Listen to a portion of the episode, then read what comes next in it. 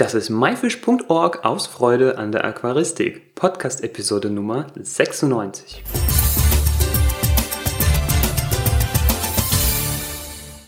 Hallo, mein Name ist Juris Jutjajews und herzlich willkommen bei der 96. Episode. Heute geht es um die Haltung und Pflege von Zwergkanälen. Unser heutiger Interviewpartner ist Johannes Gümmer. Johannes betreibt ein wirbellosen Fachgeschäft in Berlin und gibt dir die besten Tipps für die Pflege von Zwergkanälen. Außerdem verrät er, welche Arten besonders für Einsteiger geeignet sind. Hallo Johannes. Hallo Juris. ich grüße dich. Äh, Johannes, wie bist du zum Thema Garnelen gekommen? Ja, also seit ich sechs bin, äh, hatte ich immer Aquarien, ähm, damals im Kinderzimmer und äh, ja, und damals natürlich noch mit normalen Fischen drin. Hupis, Plati, Schwerträger. Irgendwann ging es ein bisschen größer mit Skalaren und so weiter. Ja, irgendwann über ähm, ein Schulprojekt, was ich da betreut habe, Aquarienpflege und sowas in der Schule, bin ich irgendwann mal auf einer Börse auf Garnelen aufmerksam geworden, hatte dann da gleich auch welche mitgenommen und seitdem sind eigentlich alle Fische rausgeflogen aus irgendwelchen Aquarien und nur noch Garnelen äh, eingezogen. Okay, so schnell kann es gehen, mit dem Garnelenfieber infiziert. Genau, voll und ganz. Und was waren so deine ersten Garnelen, die du hattest? Das war damals noch äh, Red Fire Garnele. Kurz danach kam äh, die White Pearl, beziehungsweise die Nominatform, anschließend die White Pearl und ja, ich glaube, die dritte Art waren dann bereits äh, Crystals. Und äh, das Thema der heutigen Episode ist ja quasi so, ja, der Einstieg in äh, die, ja, in die Haltung von Garnelen. Also sag ich mal, für absolute Anfänger. Welche von diesen drei Arten würdest du sagen, wäre am geeignetsten? Ja, also ich würde das Ganze, ähm, die ganzen Garnelen eigentlich so in, in zwei grobe Arten einfach unterteilen. Einmal die Neocaridina-Arten und dann die Caridina-Arten. Mhm. Und ähm, die unterscheiden sich halt primär von den benötigten Wasserwerten. Und da sind die Neocaridina halt schon die deutlich einfach zu haltenden Tiere. Weil die meisten Caridina-Arten brauchen halt eher etwas weicheres Wasser, was wir halt nicht in allen Gebieten hier in Deutschland haben. Zum Beispiel hier in Berlin haben wir sehr, sehr hartes Wasser und da eignet sich halt nicht so ähm, gut die Caridina mit einzusetzen. Ja, da geht's besser mit Neocaridina, vor allem an die auch, auch etwas größere Toleranzbereiche, was zum Beispiel Nitratwerte angeht, pH-Wert, ja, Temperatur und so. Da sind sie doch etwas einfacher und verzeihen einem kleine Haltungsfehler eher. Und in diese Kategorie Neocaridina zählen zum Beispiel die Redfire, die gelben, die orangen, die White Pearl. Ja, ich glaube, da haben wir mittlerweile fast 40, 40 verschiedene Arten an Neocaridina. Okay, und es werden fast täglich mehr, gefühlt zumindest. Ge genau, gefühlt werden das fast täglich mehr, definitiv, ja. Johannes, wir haben jetzt quasi die Aufteilung in diese zwei Arten gemacht und ähm, du hattest ja jetzt mit drei verschiedenen angefangen gehabt, ziemlich am Anfang. Hattest du da am Anfang irgendwelche Fehler gemacht? Würdest du sagen, hier, das, den Fehler hätte ich gerne vermieden am Anfang? Gibt es da etwas?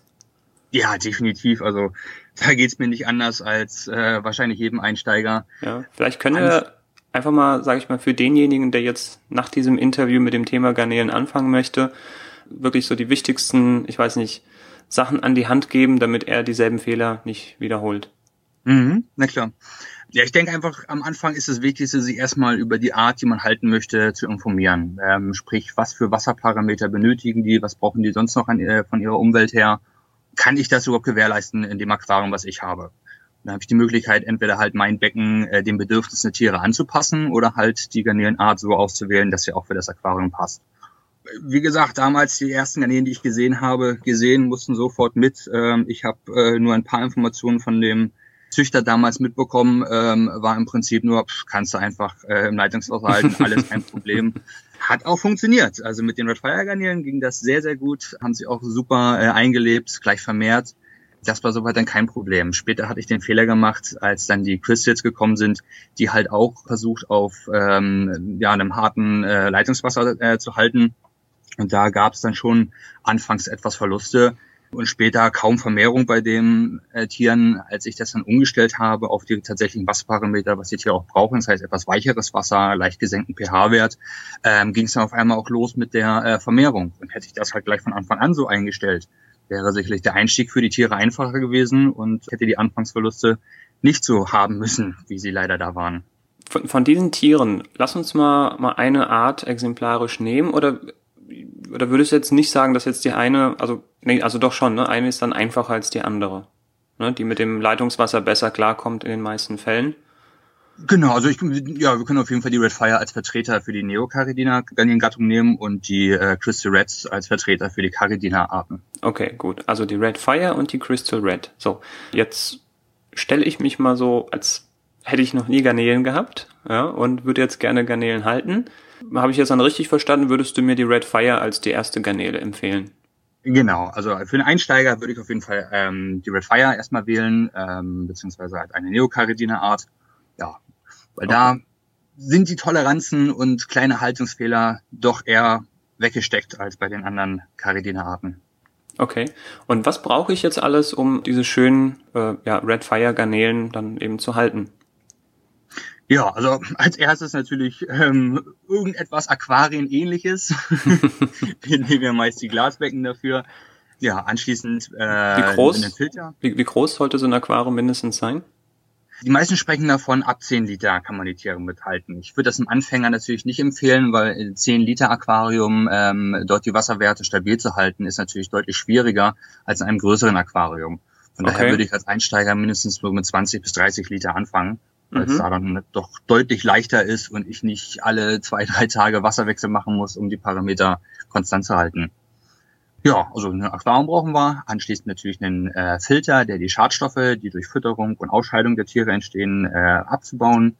Dann eine Lampe für die Pflanzen, dass die vernünftig wachsen können, weil durch die Ausscheidung, durch die Fütterung entstehen natürlich äh, solche Stoffe wie ähm, ja, zum Beispiel Nitrat, was dann anschließend wieder die Pflanzen aufnehmen, wenn diese wachsen. Ja, dafür braucht man natürlich eine Lampe.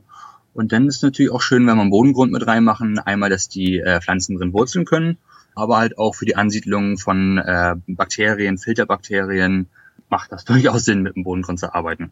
Okay. Und das ist im Groben eigentlich schon alles, ähm, was wir für die Art brauchen. Voraussetzungen natürlich, wir haben äh, in unserem Leitungswasser, was wir dann verwenden, keine Schwermetalle wie Kupfer oder sowas. Äh, ansonsten empfiehlt sich natürlich nochmal einen Wasseraufbereiter mitzunehmen, der solche Schwermetalle bindet, neutralisiert, unschädlich macht für die Tiere. Okay, also ich fasse das kurz zusammen. Theoretisch kann ich jetzt beim Händler meines Vertrauens äh, ein x-beliebiges Einsteiger-Set-Fabrikat ab 30 Liter, hattest du, glaube ich, gesagt? Ja, 20 bis 30 Liter. 20 bis 30 wir. Liter, also ab der Größe so ein Einsteiger-Set wählen. Da ist ja Licht drin, ist auch ein Filter drin, ein Heizer drin. Das heißt, damit haben sie Garnelen das schön hell und warm und das Wasser wird auch gefiltert. Bodengrund, klar, um die Pflanzen in den Boden zu setzen. Gibt es dann einen speziellen Bodengrund, den ich verwenden sollte oder was würdest du sagen? Ja, also für die Neocaridina empfehlen wir auf jeden Fall einen neutralen Bodengrund, der die Wasserparameter nicht beeinflusst. Dann später für Caridina-Arten äh, empfiehlt sich zum Beispiel einen sogenannten Säulbodengrund zu nehmen. Der ähm, entzieht halt dem Wasser die Carbonathärte, äh, drückt den pH-Wert runter, reichert das Wasser teilweise noch äh, mit Huminstoffen und so an dass wir da auch über den Bodengrund schon eine Wasserwertveränderung bekommen, was den Tieren sehr zugutekommt. Aber für die Neocaridina würde ich tatsächlich ähm, von einem Soll eher abraten und sagen, einen ganz normalen, neutralen Bodengrund zu nehmen, möglichst eine dunkle Farbe. Dort zeigen sich die Tiere äh, einmal etwas ähm, ungestresster und wir erkennen die Farben, zum Beispiel bei einer roten Garnele, auch viel, viel besser. Ja, die leuchten natürlich viel schöner als auf einem hellen äh, Untergrund. Teilweise kann es auch passieren, dass die Tiere auf einem hellen Untergrund blasser werden ja, weil in der Natur, die meisten Fressfeinde sind halt über den Tieren, gucken nach unten, ist dort ein heller Bodengrund, werden sie natürlich mit intensiven Farbe etwas besser gesehen. Könnte ein möglicher Grund sein, warum die sich ein bisschen farblich dort anpassen. Ja. Okay, also einen dunklen Kies für die Red Fire Garnele wählen. Mhm, genau. Bei den Pflanzen, was würdest du sagen, ist ähm, ja viele Pflanzen, wenig Pflanzen, bestimmte Arten? Gibt es da irgendwas? Äh, oder wie viel Pflanzen mindestens für so ein kleines Aquarium? Oder wie viel Prozent der Bodenfläche sollte bepflanzt sein? Man sagt ja, in einem klassischen Aquarium sollten idealerweise 80 Prozent der Bodenfläche bepflanzt sein. Äh, jetzt habe ich ja eigentlich mehr so eine Art, ja, vielleicht noch kein Artenaquarium, aber mit Fokus auf die Garnele. Äh, wie verhält es sich da? Ja, also ich würde bei bei jedem Aquarium eigentlich immer sagen, je mehr Pflanzen, desto schöner. Ähm, ist vielleicht auch eine persönliche Einstellung. Mir gefällt einfach verdammt gut, wenn die Becken sehr, sehr voll sind. In Bezug auf die Zwerggarnelen gesehen hat es natürlich auch den Vorteil, wenn ich viele Pflanzen drin habe, habe ich auch viele Verbraucher für bestimmte äh, Schadstoffe, wie zum Beispiel äh, Nitrate mit drin. Also da würde ich ruhig unterschiedliche Pflanzen wählen, auch schön viel schnell wachsende Pflanzen, weil die natürlich mehr Stoffe auch aus dem Wasser dann rausziehen und somit halt diese Schadstoffe für die Garnelen aus dem äh, Wasser entfernen. Also ich sehe zum Beispiel auch sehr häufig in Garnelenaquarien, dass da so kleine, äh, also Moose in verschiedenen äh, Formen und Farben schon quasi angeboten werden, beziehungsweise auch so kleine Bucephalandra-Arten, also so ein bisschen Raritäten. Hängt das irgendwie mit den Garnelen zusammen? Also ja, Moose werden halt meist verwendet, weil ähm, es halt unheimlich gute Versteckmöglichkeiten äh, bietet, gerade für die Jungtiere. Zudem äh, sind halt jede Menge Schwebstoffe, die im Aquarium durch die Gegend fliegen, bleiben an den feinen äh, Verästelungen von den Moosen hängen und die Tiere können es dort halt auch wieder abweiden. Deswegen bieten sich Moose auf jeden Fall ähm, für die Tiere an. Auch für jeden, der äh, vorhat, die Zwergkanälen mit irgendwelchen Fischen äh, Gesellschaften der sollte auch über Versteckmöglichkeiten nachdenken. Und da ist natürlich äh, ein Moos auf jeden Fall einer großblättrigen Pflanze vorzuziehen, dass sich da viel besser natürlich verstecken können. Wo wir gerade beim Thema Vergesellschaftung waren, schwieriges Wort, gibt es da gewisse No-Gos? Also wenn ich jetzt die Red Fire habe, also gut, in einem 20 Liter sollte man eh jetzt keine Fische drin halten, aber angenommen, das ja. Aquarium ist ein bisschen größer, so dass ich da Fische halten könnte, würdest du sagen, bestimmte Arten sind ein absolutes No-Go? Naja, alle Fische, die halt äh, einen räuberischen Instinkt haben, würde ich da natürlich immer vermeiden in einem äh, Garnelen-Aquarium. Außer ich sage, gut, der Nachwuchs ist mir nicht so wichtig, dann kann ich teilweise auch mal, ähm, sag mal Neons oder so mit dazusetzen. Aber selbst da kann es bei falscher Fütterung durchaus passieren, dass ausgewachsene Neons sich auch mal eine ausgewachsene Garnele schnappen, wenn es ganz schlimm läuft. Kommt natürlich zum einen auf das Aquarium drauf an. Ich habe damals zum Beispiel auch meine ähm, Red Fire Garnelen irgendwann mit Skalan zusammengehalten das ganze Becken war unten komplett voll mit Moosen. Äh, die Garnelen haben unten gelebt, die Skalare haben oben gelebt. Äh, wenn eine Garnele nach oben gekommen ist, haben die Skalare Jagd drauf gemacht und auch eine Menge Garnelen gefressen. Trotzdem hat sich irgendwie immer noch im Gleichgewicht gehalten. Aber das ist zum Beispiel ein absoluter Einzelfall gewesen. Äh, es hat in dem Becken funktioniert. Es sind immer wieder genug nachgekommen. Aber ich kann das niemandem empfehlen, ähm, Garnelen mit einem solchen Räuber wie einem Skalar zusammenzusetzen. Das ist eigentlich, ja, seltenst, dass das funktioniert. Okay. Und da gibt's halt durchaus auch andere Garnelen, zum Beispiel die Amano-Garnele, die deutlich größer wird als die normalen Zwerggarnelen. Die würde ich da dann eher mit solchen äh, Fischen mit einsetzen. Mhm. Und häufig kriegt man auch mit, dass wie diese, äh, das sind Zwergbergblinge und so, Garnelen vergesellschaftet werden. Äh, man muss sich halt immer vor Augen halten, ein, äh, ein frisch geschlüpfter Garnele ist äh, ein, zwei Millimeter groß und passt eigentlich in jedes Fischmaul rein. Und wenn die zu langsam ist, dann wird sie auch gefressen. Also möchte man maximalen Nachwuchs haben, sollte man auf jeden Fall ein reines ähm, Garnelenaquarium äh, aufbauen. Sagt man, gut, der Nachwuchs ist nicht so wichtig. Ähm, ich möchte auf jeden Fall unterschiedliche Tiere halten, gut, dann kann man halt auch gucken, dass man friedliche Fische nimmt und die dann auch mit äh, Zwerggarnelen vergesellschaftet. Ja, also ich habe da noch eine kleine Anekdote äh, zum Thema Vergesellschaftung. Ähm, ich hatte mal einen Kugelfisch in einem Aquarium, er hieß Rudi. Ja, das war so ein kleiner Erbsenkugelfisch und äh, die sind ja so eigentlich so grün-gelb äh, gefleckt. Und äh, mhm. in dem Aquarium haben hunderte Red Fire Sakura, also diese knallroten Garnelen gelebt und haben sich vermehrt wie die Kanickel. Und der Rudi mhm. hat entdeckt, dass äh, hier die Garnele auch schmeckt. dass die Scampis auch sehr lecker sein können. Genau. Und dann hat er eine Garnelendiät abgehalten. Und von diesem ganzen, ich glaube, das ist Carotin, was für die Rotfärbung verantwortlich ist, hat der Rudi irgendwann rote Flossen bekommen. Das war ein okay. sehr seltenes Bild. Ja, das habe ich auch nicht mitbekommen. Also die, äh, die Vergesellschaftung mit Kugelfischen und ähm, es funktioniert erst alles wunderbar und irgendwann kommt der Kugelfisch auf die Idee, die Garnelen können auch schmecken und auf einmal frisst er nach und nach sämtliche Garnelen weg. Das habe ich selber auch schon äh, im eigenen Aquarium äh, erleben müssen. Aber ähm, eine Umfärbung äh, durch das ja, füttern quasi bzw. fressen von Garnelen bei einem Fisch. Das höre ich gerade das erste Mal. Ja, das, das war echt sehr besonders. Habe ich so auch noch nie von gehört, dass sowas vorkommen kann. Aber ist eigentlich logisch. Ne? Also wenn wir viel Karottensaft trinken, dann, weiß ich nicht, entwickeln wir auch so einen gelblichen Hautton. Und aber das war kein Problem. Da waren so viele Jungtiere drin, das war vielleicht sogar ganz gut, dass das äh, so ein bisschen natürlich in Grenzen gehalten wurde durch den Rudi. Ja, klar, gerade bei so einer schnell vermehrenden Art, wie zum Beispiel die äh, Red Fire Garnele bzw. Neocaridina Arten ja allgemein, ähm, muss man auch manchmal sagen, sitzt da nun äh, ein, zwei, drei, vier Fische drin oder so und ähm, es werden alle paar Tage mal einer gefressen, kommen meist halt auch wieder genug nach. Also ja, kann ich gut verstehen. Okay. So, ich, wir haben jetzt quasi die Garnele, die Einsteigergarnele, die Red Fire, wahrscheinlich so die ultimative Einsteigergarnele. Wir haben ein 20 bis 30 Liter kleines Nano-Einsteiger-Set Aquarium. Wir haben dunklen Kiesbodengrund drin. Wir haben möglichst viele Pflanzen und Moose, damit sich die Garnelen verstecken können. Ich habe noch einen Wasseraufbereiter da, genau. Damit kann ich loslegen. Kann ich alles am selben Tag holen oder wie würdest du empfehlen vorzugehen? Also ich empfehle eigentlich immer, das Becken vernünftig einlaufen zu lassen. Es gibt natürlich auch eine Menge Produkte, die äh, versprechen, dass das ähm, Becken nach 24 Stunden oder zwei, drei Tagen halt schon besetzbar ist durch das Zufügen von Bakterien. Aber das Wertvollste, was man halt am Anfang hat, ist Zeit. Ähm, es müssen sich erstmal bestimmte Filterbakterien bilden. Das ganze Ökosystem muss sich erstmal einstellen. Von daher würde ich alles ja schon so weit fertig machen, wie es auch später laufen soll. Das heißt natürlich Bodengrund rein, Pflanzen rein, Filter rein, Licht anschalten, Wasseraufbereiter mit rein. Äh, und das Ganze dann ruhig erstmal ähm, drei bis sechs Wochen stehen lassen, bis das äh, vernünftig eingelaufen ist und dann erst äh, anfangen, die ersten äh, Tiere mit einzusetzen. Okay, also drei bis sechs Wochen, das ist schon sehr lange. Ähm, ich weiß aus eigener Erfahrung, da werden viele schnell ungeduldig werden. Du, du musst dir vorstellen, ich, es ist jemand, der, der brennt, der, der möchte unbedingt diese Garnelen haben. Der hat ein Bild gesehen äh, im Internet oder irgendwo in einer Zeitschrift, in der Caridina vielleicht, und äh, der möchte unbedingt diese Tiere haben. Ja, und jetzt hat er sechs mhm. Wochen lang ein leeres Aquarium. Das ja, sechs Wochen ist sicherlich ein sehr, sehr langer Zeitraum.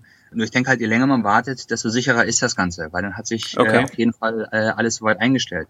Ja, ich muss auch manchmal ein Becken früher besetzen als drei Wochen, äh, manchmal auch schon äh, nach ein paar Tagen. Und äh, dann arbeiten wir natürlich auch mit irgendwelchen Bakterien, die wir hinzufügen, Starterbakterien, um das ganze System schneller einzustellen. Aber dennoch die sicherste Variante ist natürlich immer ja, zu warten, bis alles auch wirklich sich eingependelt hat. Okay, dann sagen wir mindestens zwei bis drei Wochen, mindestens. Ja, mindestens zwei gut, bis drei Wochen. Gute, gute Faustformel. So. Gut, dann habe ich die ersten Garnelen. Mache ich irgendwas Besonderes in diesen ersten äh, zwei bis mindestens zwei bis drei Wochen ähm, oder lasse ich es einfach nur stehen? Die Pflanzen ähm, wachsen ja, teilweise sterben auch schon mal ein paar Blätter ab oder sowas. Dadurch kriegen wir natürlich schon mal ein bisschen Belastung mit rein, wovon sich die Filterbakterien auch äh, anfangen zu ernähren. Manchmal füttern wir auch so ein Becken ganz, ganz, ganz, ganz, ganz leicht an.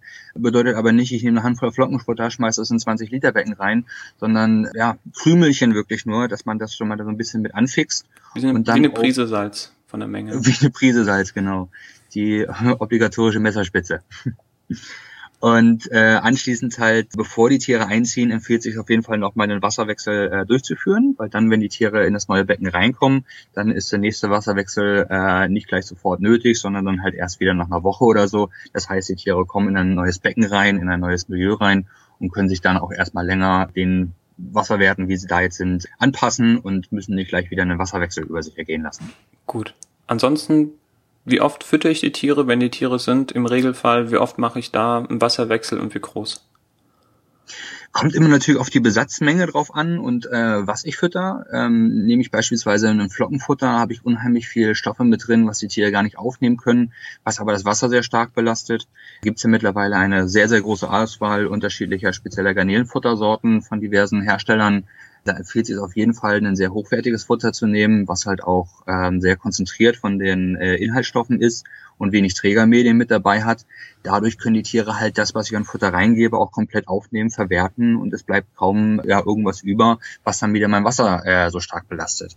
Habe ich dann zum Beispiel in ähm, 20 oder 30 Liter bloß zum Anfang so 10 bis 20 Tiere ungefähr drin sitzen, muss ich dementsprechend auch nicht so viel füttern, habe eine geringe Wasserbelastung und dann reicht es wahrscheinlich locker aus, wenn ich alle ein bis zwei Wochen einen Wasserwechsel durchführe. Habe ich hingegen in 20 Liter ähm, nach einer guten Vermehrung schon äh, 100 äh, oder 200 Tiere drin sitzen, ja, dann muss ich natürlich dementsprechend viel füttern und ähm, dementsprechend auch wieder mehr Wasserwechsel machen, um halt meine Wasserparameter konstant zu halten. Gut, das heißt, würde zu einem Exkurs in die Wasserchemie führen. Auf jeden Fall sollte man die ja, die Wasserbelastung im Auge behalten und entsprechend quasi an die Tiermenge und an die Fütterungsmenge dann die Wasserwechselintervalle und die, den Umfang anpassen. Genau, richtig. Und irgendwas Faustformel äh, sagt mir immer, einmal die Woche sollte man einen Wasserwechsel machen. Ich denke, da fährt man in den meisten äh, Becken auch sehr, sehr gut mit. Generell würde ich natürlich immer äh, bevorzugen, kleinere Wasserwechsel durchzuführen, lieber häufiger, nehmen wir zum Beispiel ein 20 Liter Becken, anstatt da jetzt äh, auf Einschlag äh, 10 Liter auszutauschen einmal die Woche oder alle zwei Wochen oder so würde ich halt lieber ja, alle vier Tage dafür nur drei Liter auswechseln oder so. Weil es natürlich viel äh, konstantere Wasserwerte bringt, was anschließend natürlich den Tieren auch wieder zugutekommt. Und dann mit der Fütterung, da empfiehlt es halt auch, ja, also ich würde ruhig täglich füttern. Ne? Garnelen sind ja nicht so wie wir. Wir können äh, eine Fettschicht anlegen, wir ähm, haben damit einen Energiespeicher. Ähm, den wir abrufen können, was brauchen. Garnelen verwerten das Ganze eher direkt und füttere ich häufiger, werde ich das auch an den Tieren, ja, die Tiere passen sich einmal zu dem an, das heißt, halte ich immer Nahrung ähm, bereit, werden sie auch etwas mehr fressen, wachsen dadurch natürlich auch ein bisschen schneller und vermehren sich auch deutlich besser. Bedeutet, in der Zucht füttern wir teilweise zwei, drei oder viermal täglich, wenn wir es zeitlich schaffen. Ähm, da immer natürlich nur ganz, ganz kleine Mengen, so dass die Tiere es auch gleich äh, auffressen können und nichts überbleibt. In Aquarien zu Hause, gut, da äh, bin ich ehrlich, da kann es auch mal passieren, dass nur alle zwei Tage äh, Futter gereicht wird. Versuch's natürlich täglich zu machen, aber da steht die Vermehrung nicht so im Fokus und äh, ja, da kann man es halt auch mal alle ein bis zwei Tage dann mitreichen. Okay. Abschließend vielleicht, hättest du dann vielleicht abschließend noch ein paar Literaturtipps oder spezielle Seiten, wo man sich äh, nochmals über, gerade über die Red Fire Garnele oder über Garnelen allgemein informieren kann? Ja, also wir haben ähm, zum einen umfangreiche Infos bei uns auf dem Online-Shop unter www.garnelen-gümmer.de äh, bereitgestellt zu den ganzen unterschiedlichen Garnelenarten, was für Wasserparameter die brauchen, wo, wo man bei den jeweiligen Arten vielleicht nochmal besonders drauf achten sollte. Ähm, ja, ansonsten gibt's ja mittlerweile so viele unterschiedliche Internetseiten, die Informationen äh, zu den Zwerggarnelen und zu der Haltung bereitstellen. Ähm, ich glaube, schmeißt man das Suchwort bei Google rein. Ich weiß gar nicht, wie viele tausend Ergebnisse es mittlerweile auf den Namen Redfire Garnele gibt. Ähm, da wird man doch schnell fündig. Okay. Und wenn jemand was wirklich Handfestes haben möchte, das heißt ein gedrucktes Buch, äh, hättest du da irgendwas, was du empfehlen könntest? Ja, da gibt's zum Beispiel ähm, die Garnelenfibel oder auch äh, Süßwassergarnelen äh, aus aller Welt vom Dene Verlag. Ähm, ja, ich denke, das sind super Einstiegsbücher, weil da einfach mal ähm, ja wirklich Basics erklärt sind und das halt gerade zum Anfang sehr, sehr hilft. Dann gibt's zum Beispiel auch noch solche Magazine wie die äh, Caridina Zeitschrift. Die erscheint, glaube ich, äh, jedes Quartal äh, ein neues Heft. Das ist unheimlich interessant, weil es da halt immer um ja, was tut sich gerade in der Szene, was gibt's gerade an, an neuen äh, Entdeckungen, an neuen Arten, was passiert einfach allgemein so um mich herum im Garnelenbereich, finde ich eine unheimlich gute Zeitschrift zu dem Thema. Also kann ich auch jedem Einsteiger, äh, Einsteiger wärmstens empfehlen. Super, Johannes, vielen Dank. Ich glaube, damit haben wir den Bogen gespannt um das Thema äh, Garnelen für Einsteiger. Hier beispielhaft an der Red Fire Garnele. Wer mit der Red Fire Garnele dann die ersten Erfahrungen hat, kann sozusagen aufs nächste Level aufsteigen und die Crystal Red probieren.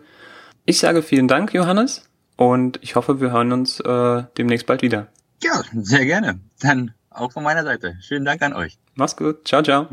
Ciao.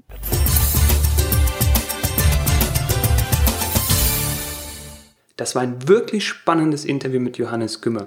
Wenn du mehr über Wirbellose erfahren willst, dann check die Seite garnelen-gümmer.de. Gümmer schreibt sich G-U-E-M-M-E-R. Oder schau bei ihm persönlich vorbei, wenn du das nächste Mal in Berlin bist. Den Link zu seiner Homepage sowie die ganzen Literaturtipps findest du in den Show Notes unter my-fish.org-episode 95. Wie immer Episode als Wort und die Zahl 95. Welche ist deine Lieblingsgarnele? Schreib es in die Kommentare und schau, was die anderen Hörer denken. Nächste Woche haben wir als Thema die Geburtsstunde der Aquascaping-Szene in Deutschland. Dazu im Interview Tobias Koring. Eine Menge Fachwissen und interessante Hintergrundinformationen erwarten dich. Das war myfish.org aus Freude an der Aquaristik. Tschüss und bis zum nächsten Mal.